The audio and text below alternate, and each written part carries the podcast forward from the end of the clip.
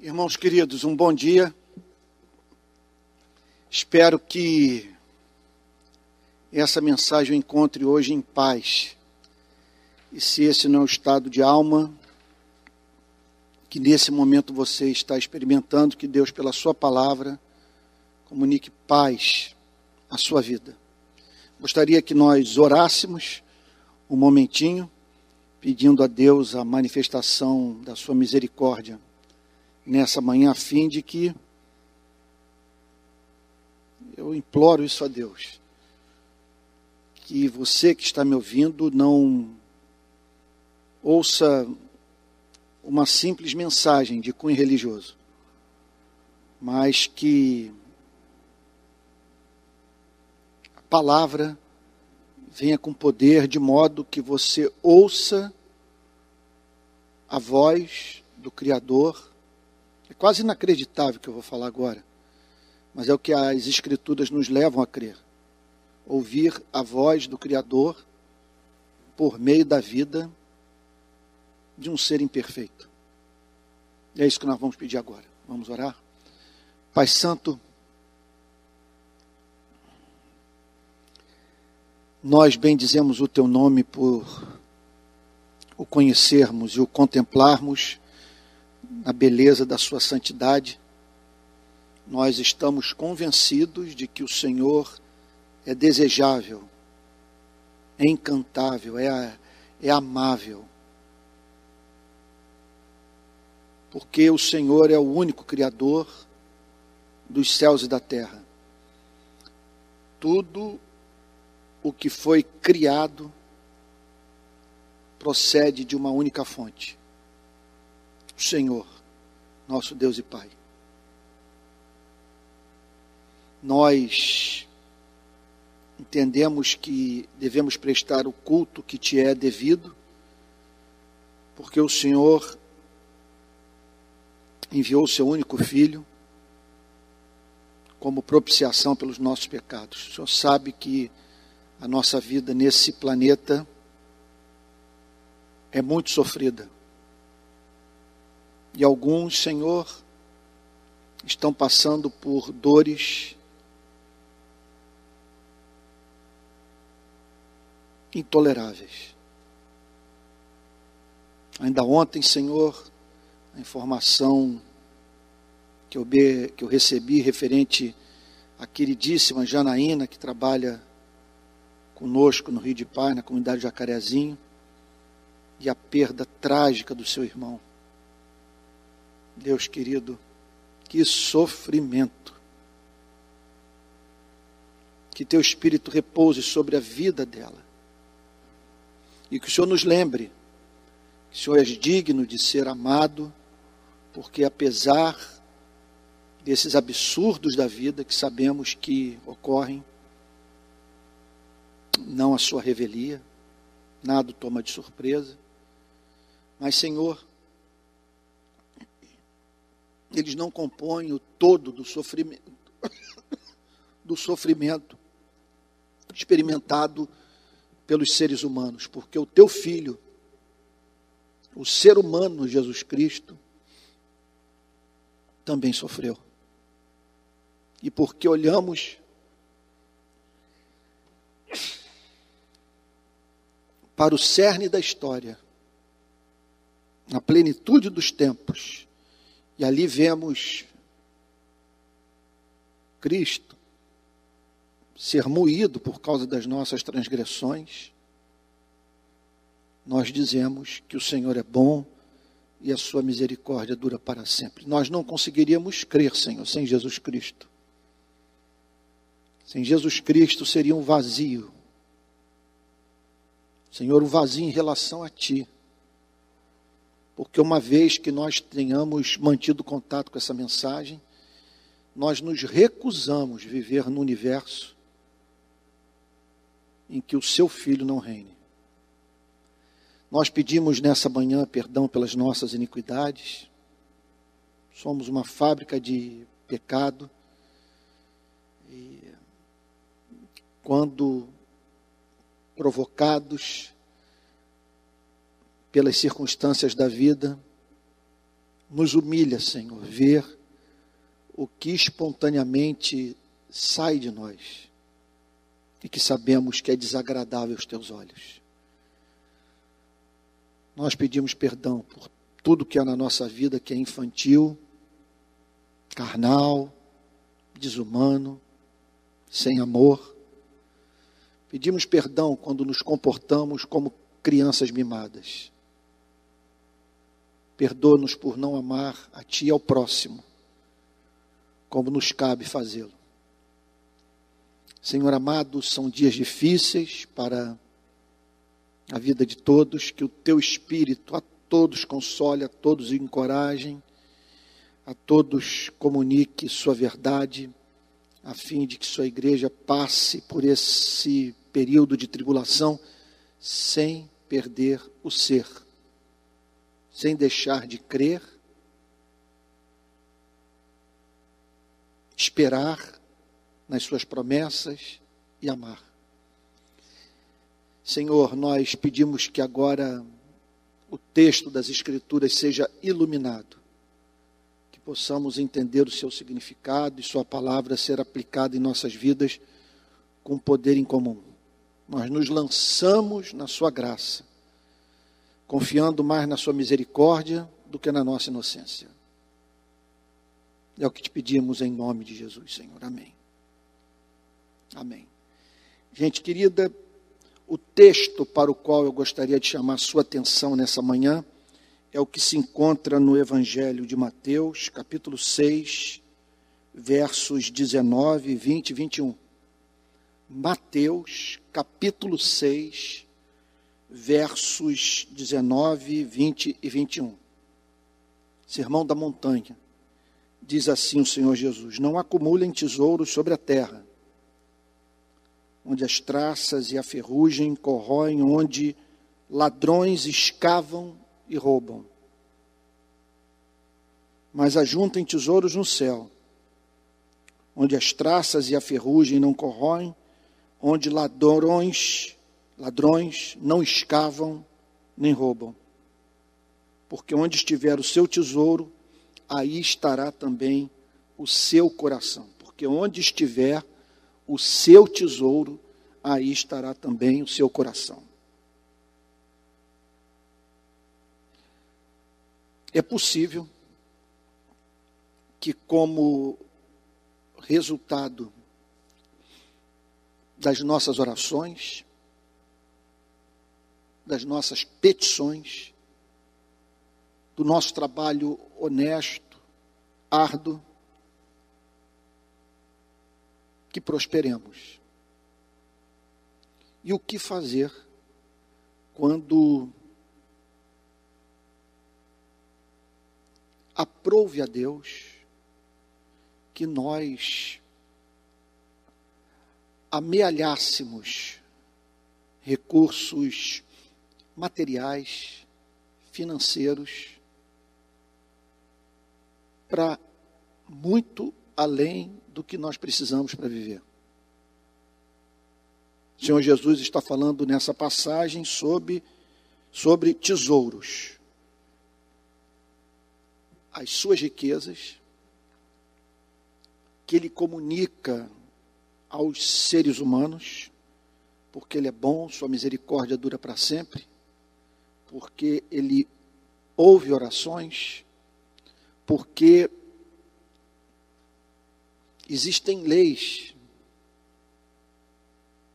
no mundo que ele criou leis sociológicas, leis que fazem parte também do mundo da economia.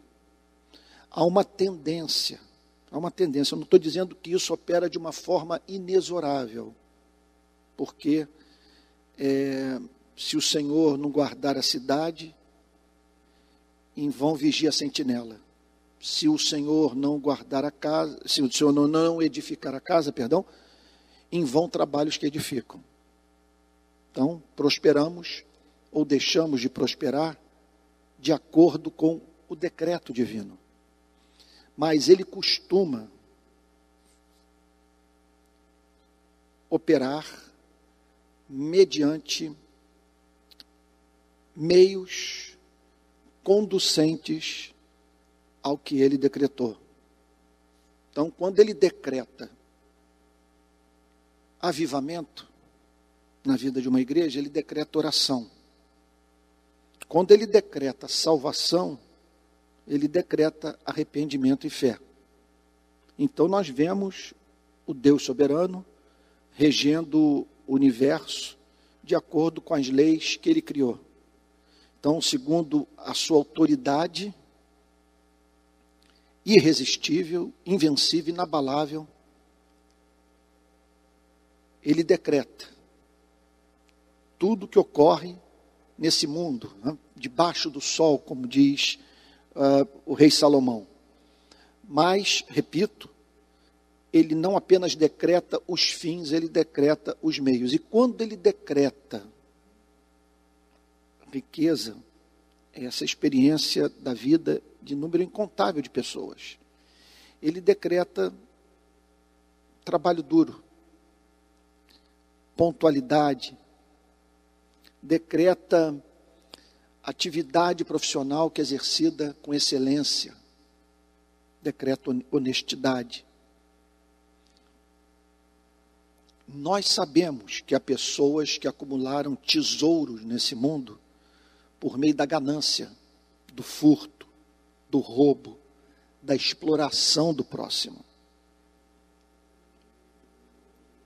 Então, é claro que no caso desses que acumularam riqueza de maneira iníqua, o que a Bíblia pede é, é, o, é o mais radical arrependimento. Porque é feio você viver em conforto, oferecer conforto também para sua família, por meio do desconforto de pessoas que foram fraudadas por você, de pessoas que você usou, que você explorou, pessoas que tiveram por você o seu direito suprimido. Então, o que lhe cabe é o arrependimento.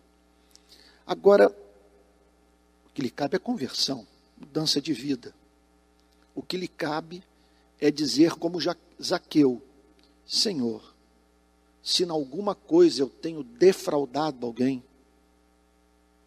se o conforto que eu usufruo juntamente com a minha família é fruto de gente que está vivendo pior por causa da minha falta de caráter, Senhor, eu restituo quatro vezes mais. Ao que levou o Senhor Jesus a dizer: hoje houve salvação nessa casa. Agora, a acumulação de riqueza, ela pode se tornar pecaminosa por um outro motivo. Nós sabemos, permita-me dizer o óbvio, que há pessoas que acumularam riqueza de maneira iníqua. Mas aquelas que acumularam riqueza mediante observância, vamos assim dizer, das regras do jogo da legislação do seu país, das normas culturais, daquilo que, que a lei prescreve.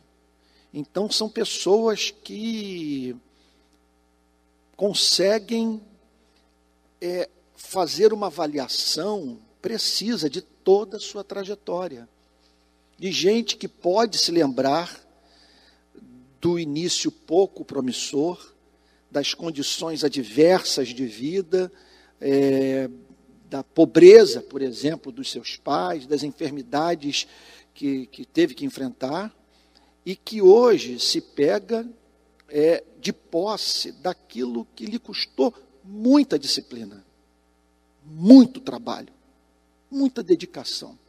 Por isso que essa igualdade que exige aquela espécie de igualitarismo que elimina as divisões de classe, ela é uma verdadeira violação de direito.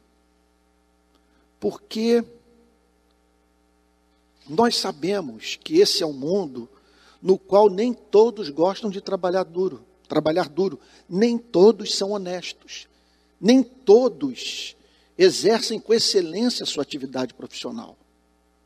Então, você privar os que sonham, os que empreendem, repito, os que trabalham duro, privar dos seus sonhos, de colherem o que semearam, isso é uma iniquidade.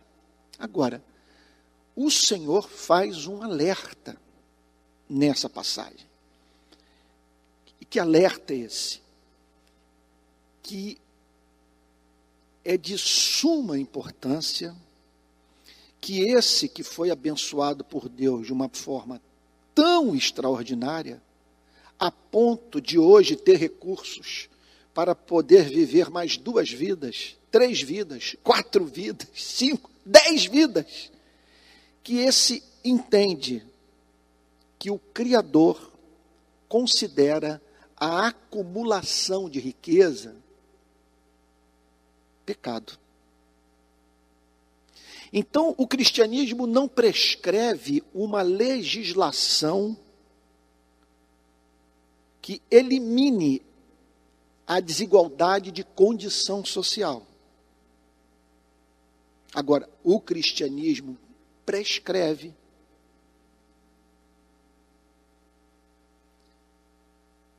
O compartilhamento dos bens que recebemos das mãos benevolentes de Deus, por mais que entendamos que esses bens que nos chegaram à vida pela benevolência divina não teriam chegado se nós não tivéssemos nos dedicado com afinco à nossa atividade profissional.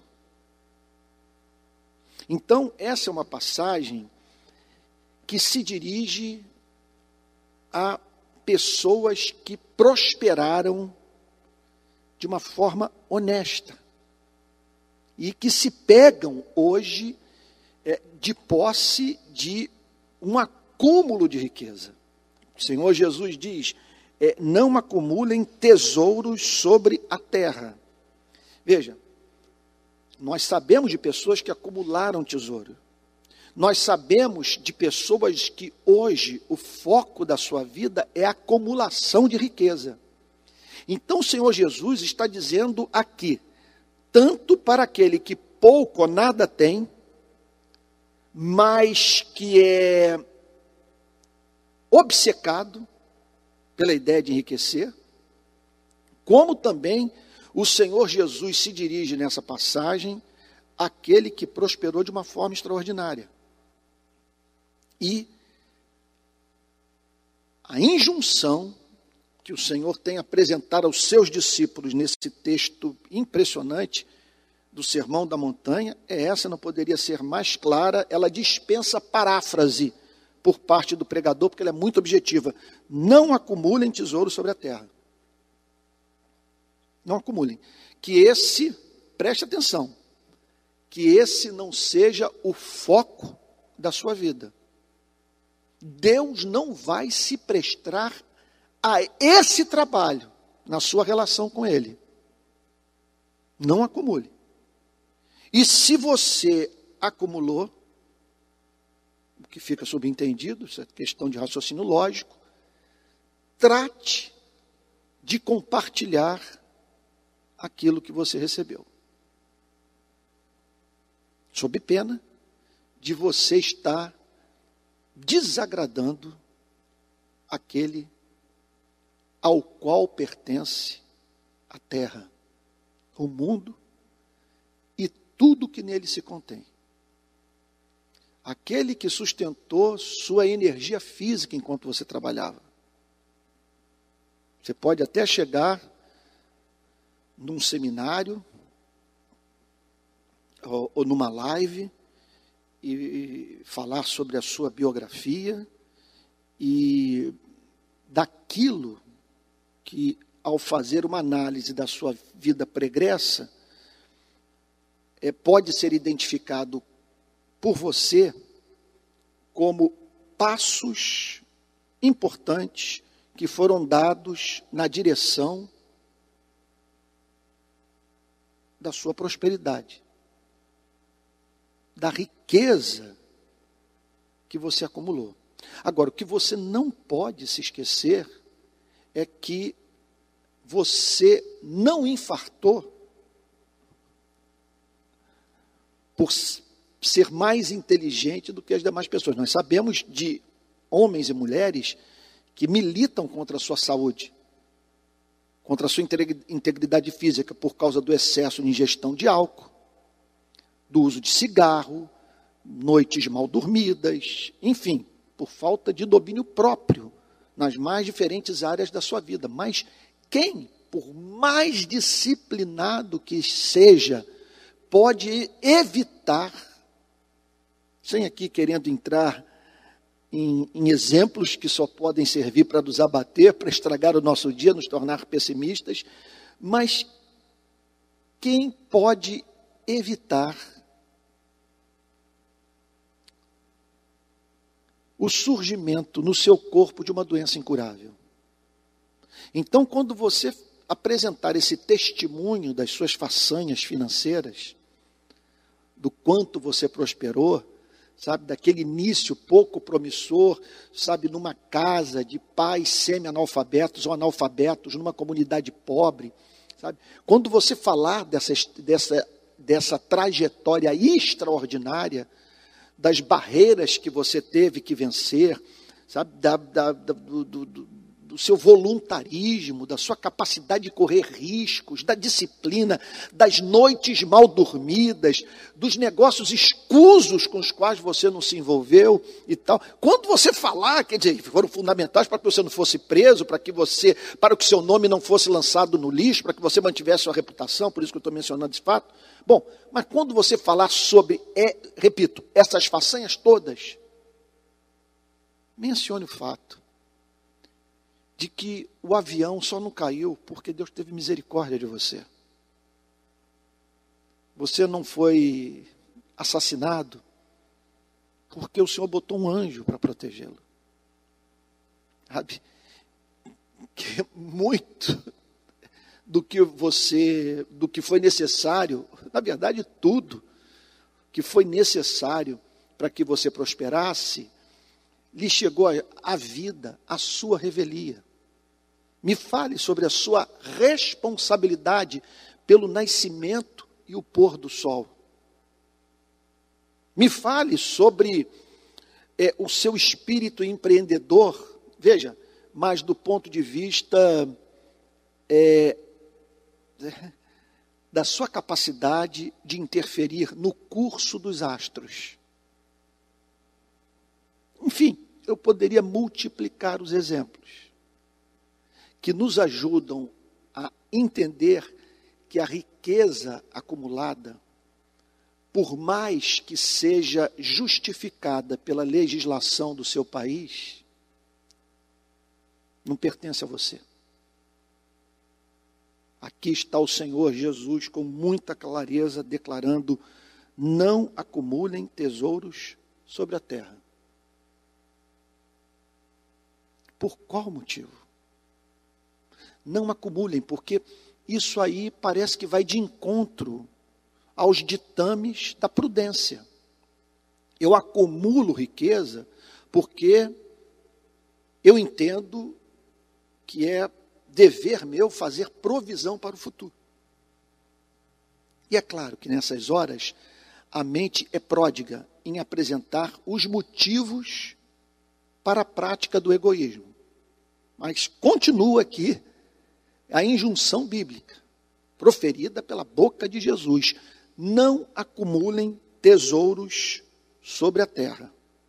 Isso vale para qualquer regime político.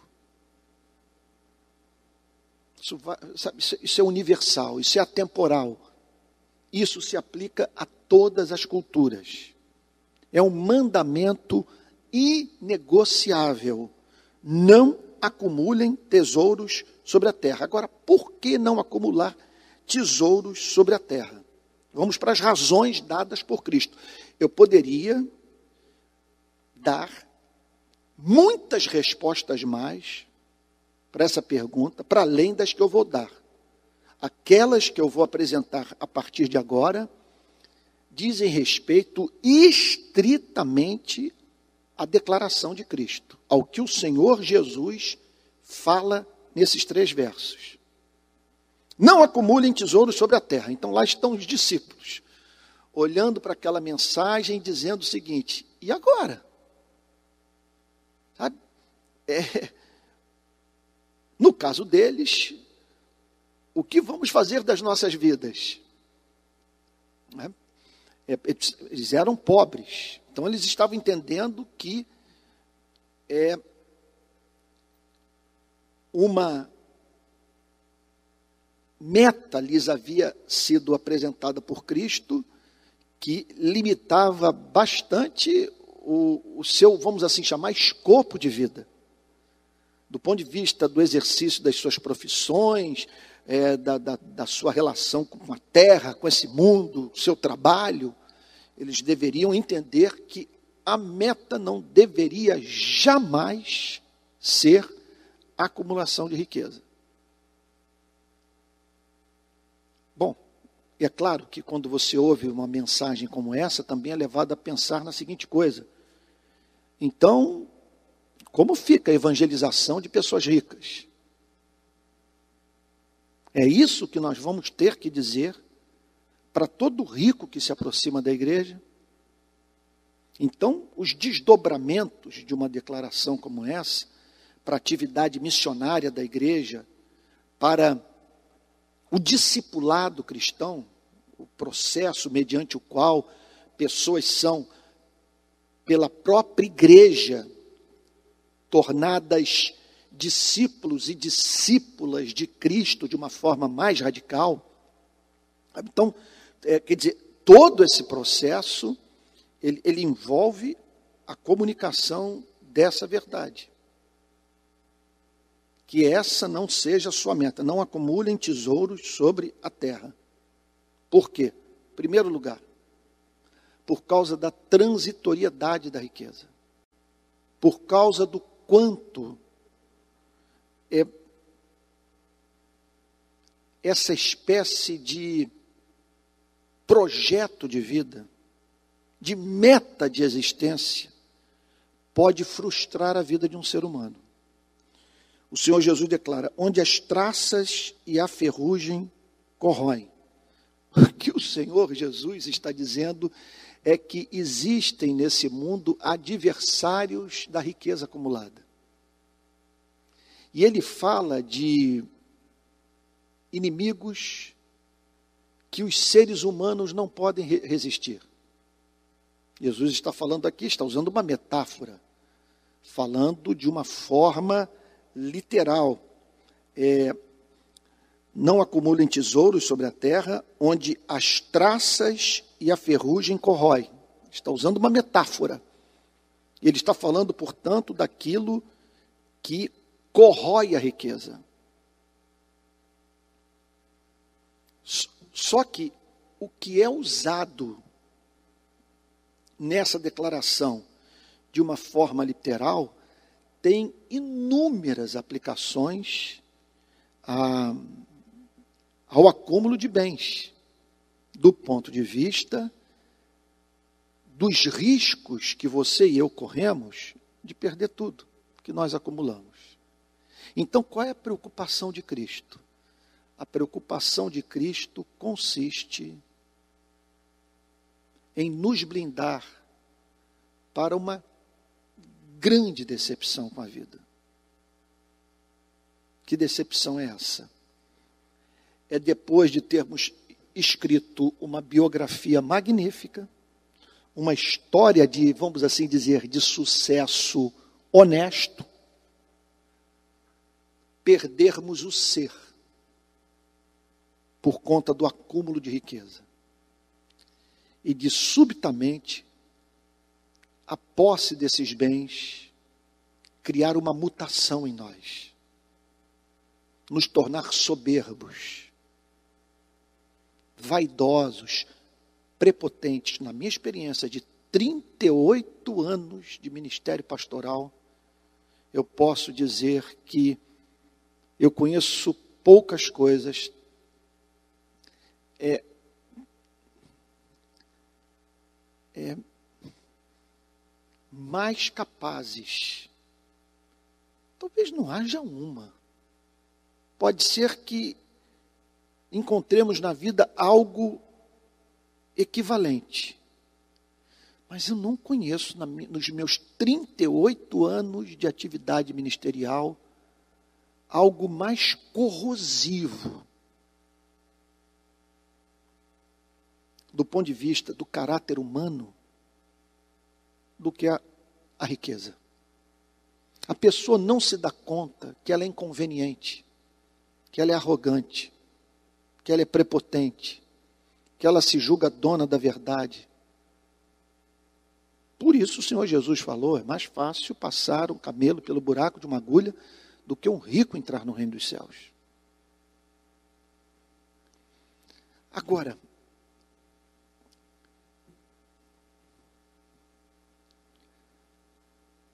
quando o Senhor Jesus pensa nessa pessoa que acumulou, riqueza, ele não está pensando única e exclusivamente na mutação ocorrida no seu caráter ele está pensando também no quanto que a vida dessa pessoa é exposta à mais profunda frustração. Em que consiste esta frustração? De depender de algo para ser feliz, para ter segurança, para que, para que essa pessoa se sinta valiosa aos seus próprios olhos. Quer dizer, ela depender de algo que subitamente pode ser subtraído da sua vida. Como? Uma pandemia.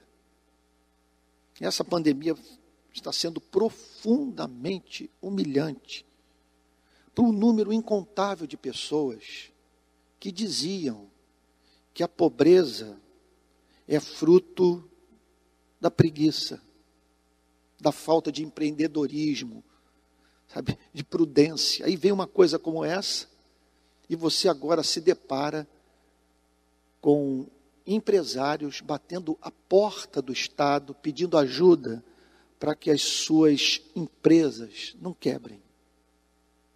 Então pode acontecer isso, uma pandemia, uma tragédia natural.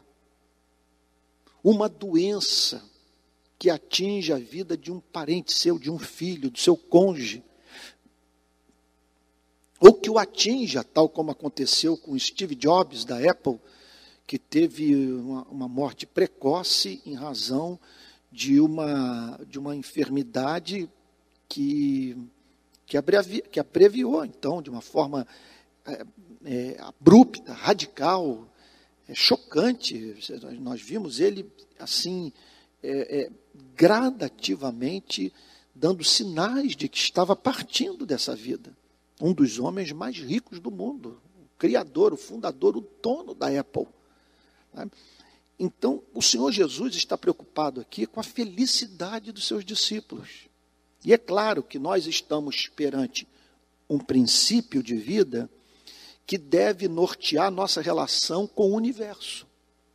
O que Jesus está dizendo é o seguinte: só mantenha essa relação de dependência com o seu Criador.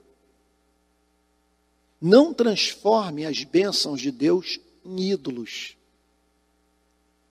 Porque esses ídolos têm os pés de barro.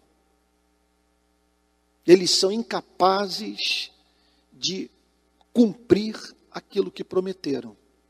Então aqui está a declaração insofismável do Senhor Jesus: não acumulem tesouro sobre a terra, onde as traças e a ferrugem corroem e onde os ladrões escavam e roubam.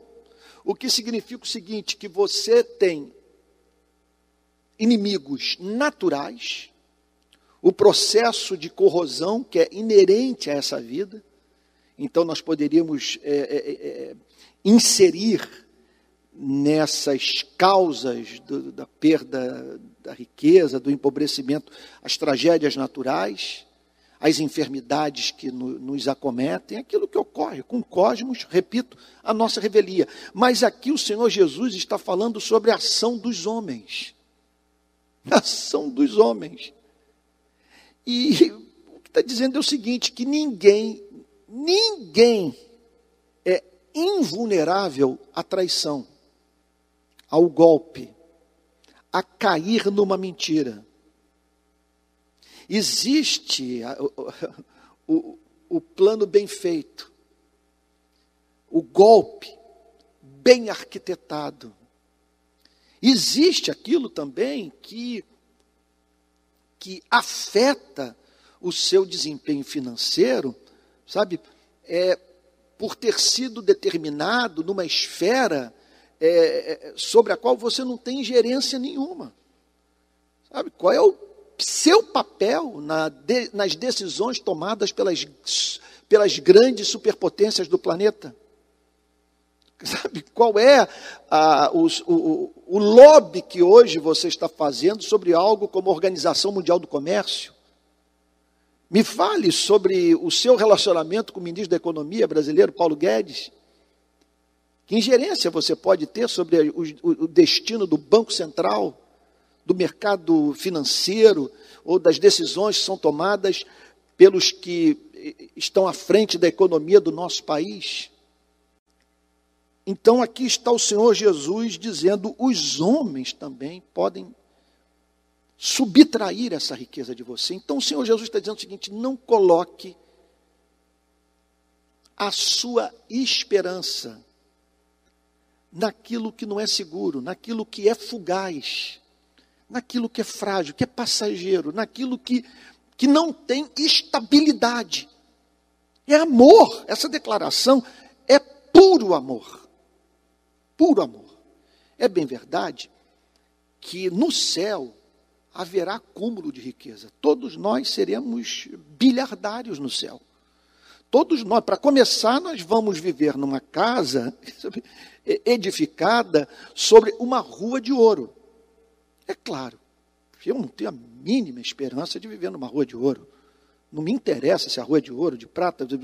Eu acho que até de pedra portuguesa é mais bonito, sabe? Mas não há mínima dúvida que o Apocalipse está falando sobre a excelência desse lugar onde você vai morar. É, é algo assim que a rua, a própria rua será alguma coisa tão extraordinária, sabe, que que, do ponto de vista eh, de quem vive nesse planeta, sabe, é uma rua de ouro.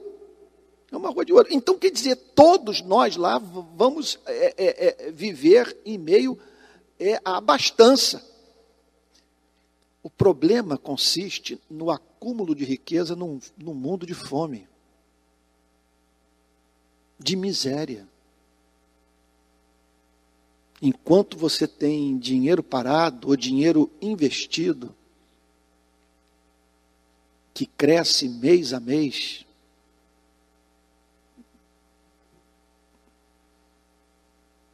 e sem o qual você poderia viver, tem famílias vivendo horrivelmente em condições muito adversas, porque não tem acesso às migalhas que caem da sua, da sua mesa, que fariam toda a diferença para esse pai endividado, que não consegue pagar a escola dos filhos, que vê o seu patrimônio, casa onde mora, se deteriorar, sem ver sobra de dinheiro para pintar uma parede. Essa é a condição de muitos. Essa é a condição de milhões. Essa é a condição de bilhões. Num planeta de um bilhão de miseráveis. Num planeta de bilhões de pobres. Que têm o que comer E somente isso. Só que o Senhor Jesus, no seu infinito amor, está aqui preocupado com a nossa estabilidade emocional, com o sentido da nossa existência. Ele está querendo nos preservar de decepções com a vida. Ele prossegue dizendo: Mas ajunte, ajuntem tesouros no céu. Calma aí. Ele está falando, portanto, que o problema não está com a cobiça. A cobiça pode ser santa. O problema é quando você cobiça pouco. Você está entendendo o ponto? O problema seu não é o excesso de cobiça. O problema seu pode ser é, se contentar com tão pouco. Você se satisfaz com o acúmulo de riqueza nesse país. Olha, deixa eu dar um, deixa eu dar um exemplo aqui do que eu estou vivendo. Nos anos 70, 80, até o final dos anos, até o final dos anos 80 mesmo, é, havia uma rádio, ela ainda existe aqui no Rio de Janeiro, chamada JBFM. E nesse período, a JB ela trazia para sua programação uma espécie específica de música, que a JB chamava de Beautiful Music. Então, músicas de, de orquestras e tal, músicas dessas músicas que inspiram amor, músicas francesas, inglesas, americanas, italianas, brasileiras, bossa nova e por aí vai. Então, esses dias eu descobri que uma pessoa pegou a programação da JB inteira, não sei como que ela teve acesso a isso, talvez lá do, próprio prédio lá do Jornal do Brasil, não sei como. Bom, de alguma forma ela teve acesso e botou essa programação no YouTube.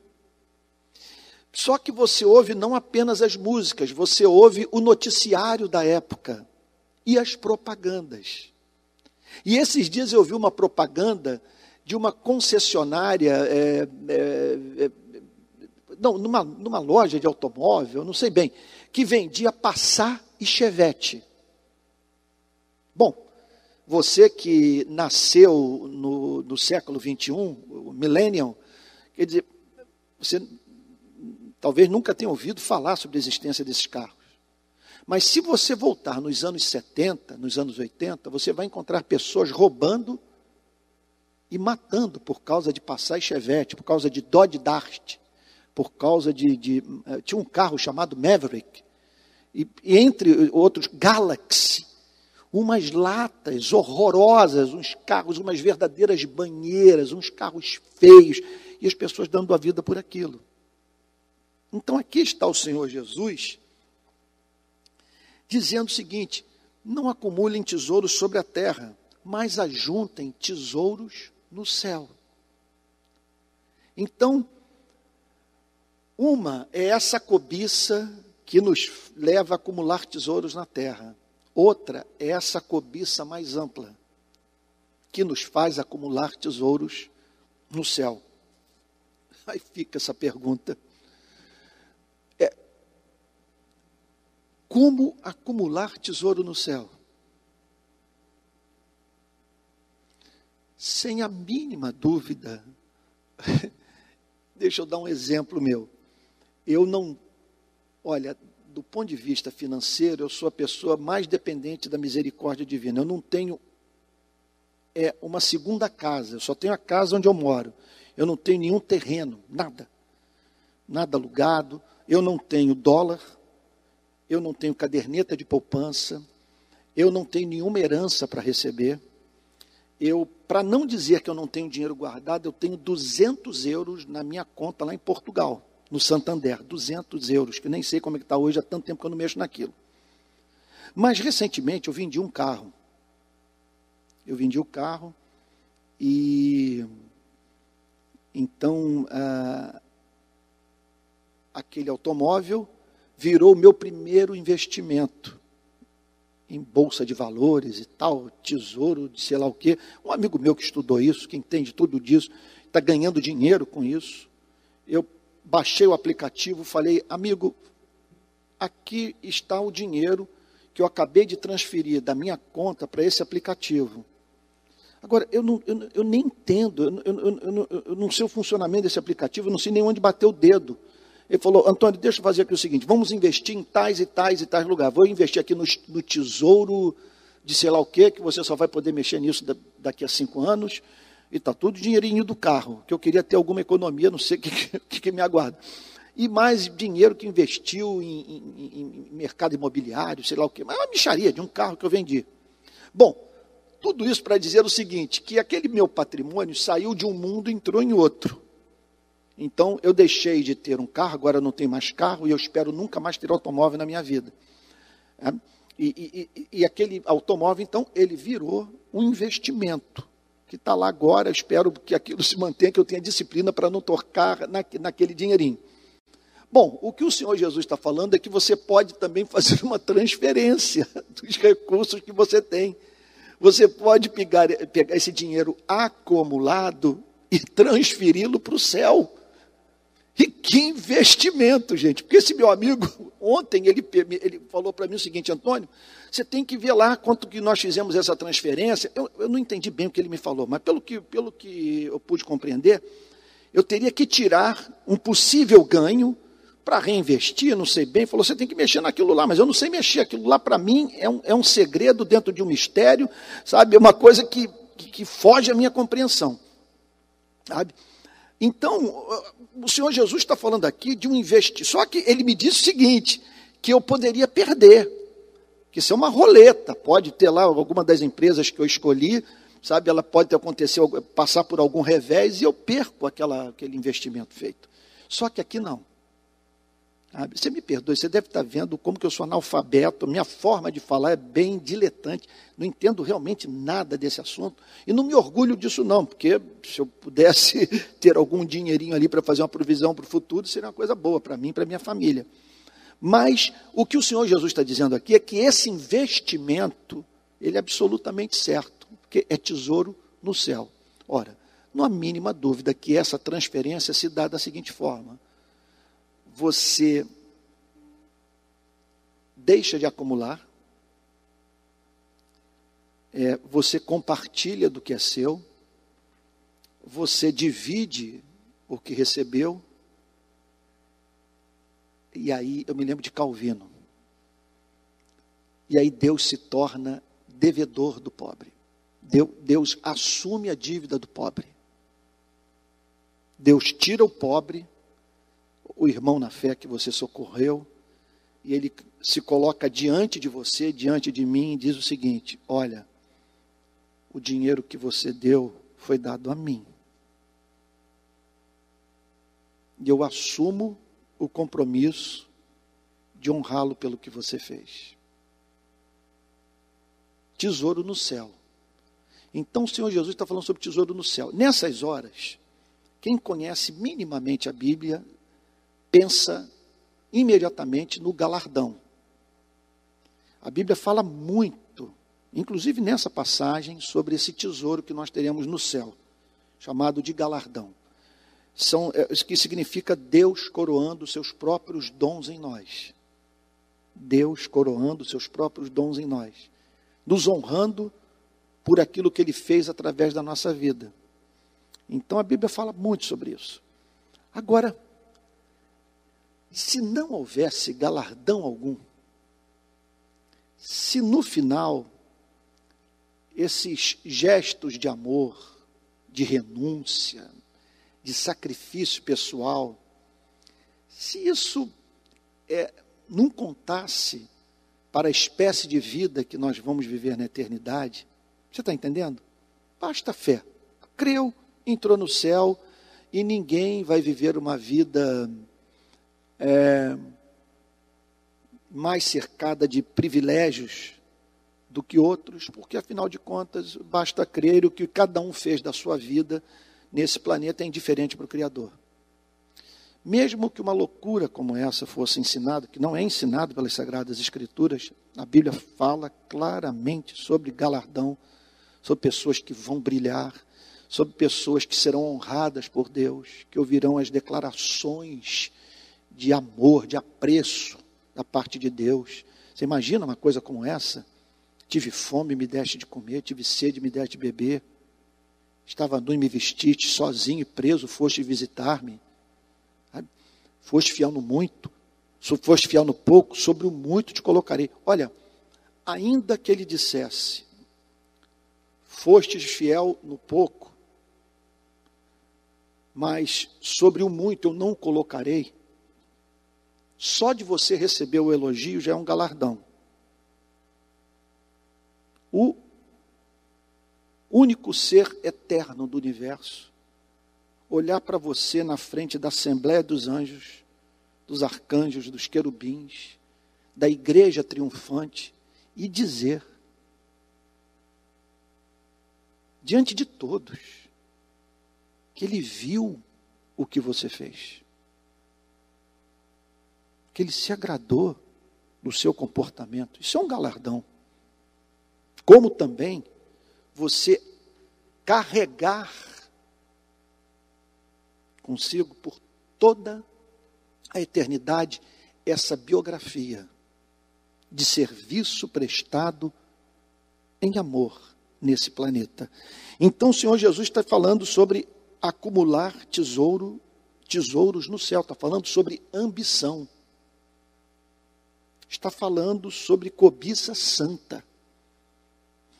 Não, então, mas ajuntem tesouros no céu, onde a, as traças e a ferrugem não corroem, onde os ladrões não escavam nem roubam. Portanto, é um investimento para a eternidade absolutamente seguro, porque o fiador é Deus. Nesse mundo, onde você está acumulando tesouro, ali a natureza não se volta contra a criatura. Desse mundo, nesse reino vindouro, só haverá pessoas excelentes, santas, amáveis, redimidas, regeneradas. Portanto, os ladrões não vão poder roubar aquilo que você acumulou. E outra coisa, a natureza da recompensa torna é, essa riqueza acumulada imune a qualquer espécie de roubo ou furto, de deterioração. Pelo seguinte motivo: a honra de Deus está empenhada.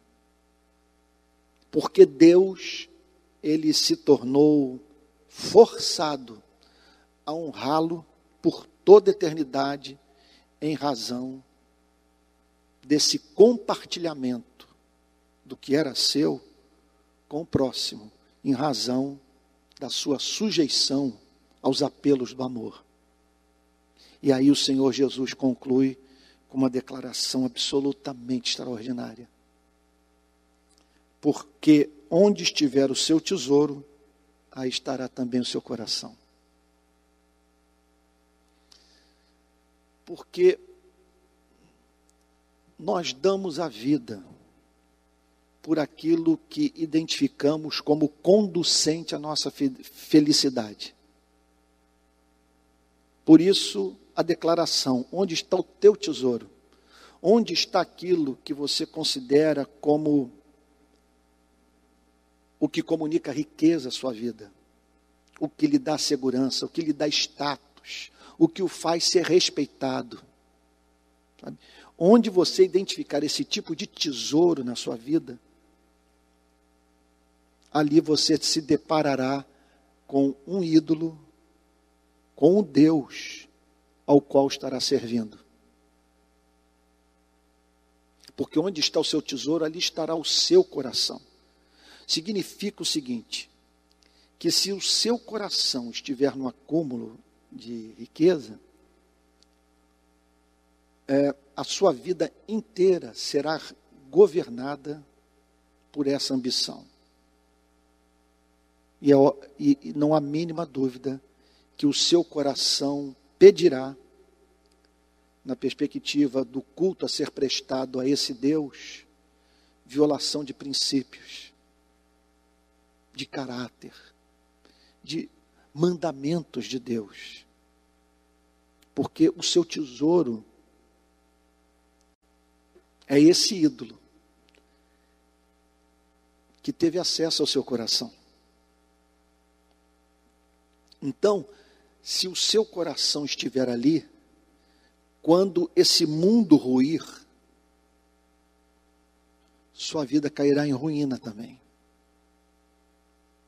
Agora, quando o coração está no céu, quando o coração está na glória de Deus, está em Cristo, o que ocorre? Em primeiro lugar, você terá estará mais imune às sujeições do egoísmo, do pecado, da cobiça terrena, da vaidade. Isso o preservará da prática de muita iniquidade. E mais do que isso, sua vida emocional, sua alma, sua psique, o seu ser integral terão segurança. Porque o seu coração estará voltado para aquilo que não pode ser subtraído da sua vida. Onde estiver o seu tesouro, ali estará também o seu coração. Então, entenda um ponto. Eu não estou estimulando você a viver a vida que eu, eu mesmo não vivo. Que é você de se fazer, é você se fazer pobre.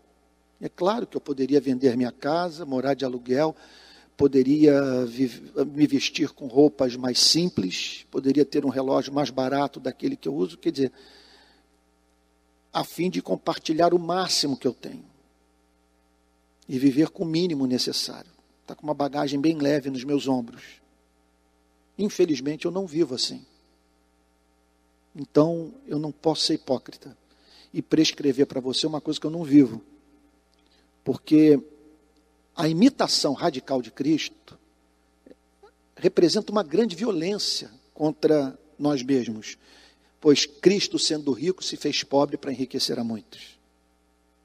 Quem é capaz de reproduzir essa vida de uma forma radical, de um modo integral, simétrico? Agora, é,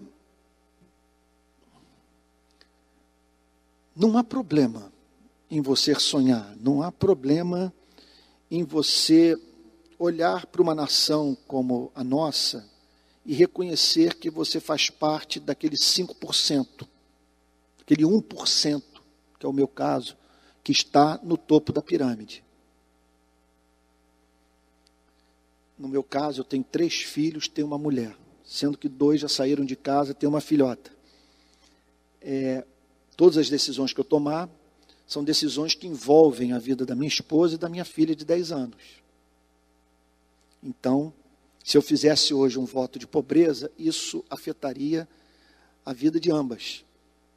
É, agora, é, é, então, é, não há problema, não é pecado, não há iniquidade em você se ver vivendo com mais dignidade e tendo recursos para gastar com aquilo que você poderia até abrir mão, a fim desse recurso chegar na vida de alguém. Não acredito que o cristianismo ensine essa uniformidade, a ponto disso ter que ser legislado. Isso não é ensinado pelo cristianismo. Agora, é certo que em alguma extensão nós temos que compartilhar o que é nosso. Porque é muita gente pobre, muita gente sofrendo, muito irmão nosso padecendo necessidade. Na minha viagem pelos bolsões de miséria do Brasil, ficou evidente para mim que hoje a pobreza brasileira é uma pobreza evangélica. Visitando os ribeirinhos da Amazônia, o sertão de cinco, quatro, cinco estados do Nordeste, favelas de Natal, favelas do Rio de Janeiro. É impressionante a quantidade de evangélicos morando nesses locais. Agora, de qualquer modo, o chamado é para que o nosso coração esteja em Cristo e para que sigamos a, o princípio que norteava a vida de um homem como John Wesley. pois é dito que John Wesley costumava declarar: assim que o dinheiro me chega às mãos, eu passo adiante para que ele não tome o caminho do meu coração. Portanto, é, o Espírito Santo haverá de nos dar sabedoria é, quanto ao uso dessas posses. Agora, o que é certo, o que deve ser servir de vetor para a nossa relação com as riquezas desse mundo, está claro nesse texto das, das Sagradas Escrituras. Se somos pobres, se somos de classe média, não focarmos no acúmulo de riqueza, mas focarmos na glória de Deus e no trabalho que é feito para a promoção da vida do próximo. E se nesse processo prosperarmos, que tenhamos em mente que é sábio usarmos desses recursos para acumularmos riqueza no céu, fazermos essa transferência de bens. E isso só se dá quando esses recursos são compartilhados com aqueles que não têm nada, são compartilhados com a igreja, possibilitando assim é, é, a realização da obra missionária, a evangelização do mundo e o socorro aos próprios membros da igreja. Resultado final disso tudo é, não consiste apenas em pessoas que serão ajudadas. O resultado final disso tudo é a sua e a minha felicidade. Nessa vida e na vida vindoura. Vamos orar? Pai Santo, nós te agradecemos por mensagem tão clara, tão simples, tão racional, proferida pelo nosso Salvador. Nós rogamos a Ti que Tu nos ajudes a, com graça, compreender as implicações práticas para a nossa vida, no aqui e agora da nossa existência, desses três versos do Sermão da Montanha. Senhor, nós sabemos que tu és Deus que recompensa os justos, que o Senhor galardoa os que são fiéis a ti. E hoje nós olhamos para as nossas vidas e vemos muitas bênçãos temporais que recebemos como manifestações do teu apreço pelas nossas vidas, como modos do Senhor nos honrar. Nós imploramos a Ti, contudo, que esse não seja o nosso galardão. Te agradecemos pelas bênçãos temporais, mas nós te pedimos, Senhor, que Tu nos ajudes a acumular tesouro no céu. Ajuda-nos, Senhor, ajuda-nos a fazer essa transferência de bens Senhor, ainda que não houvesse promessa nenhuma, só de agradar a Ti, ó Pai, já teríamos motivo suficiente para abrir mão do que é nosso, a fim de viabilizar a vida daquele que a providência botou em nossas vidas para ser socorrido por nós. Pedimos a Ti, Senhor, concede-nos amor e fé, que só movidos por amor, fé e esperança conseguiremos viver essa vida prescrita por Cristo para o seu povo. Em nome de Jesus, Senhor. Assim oramos. Amém.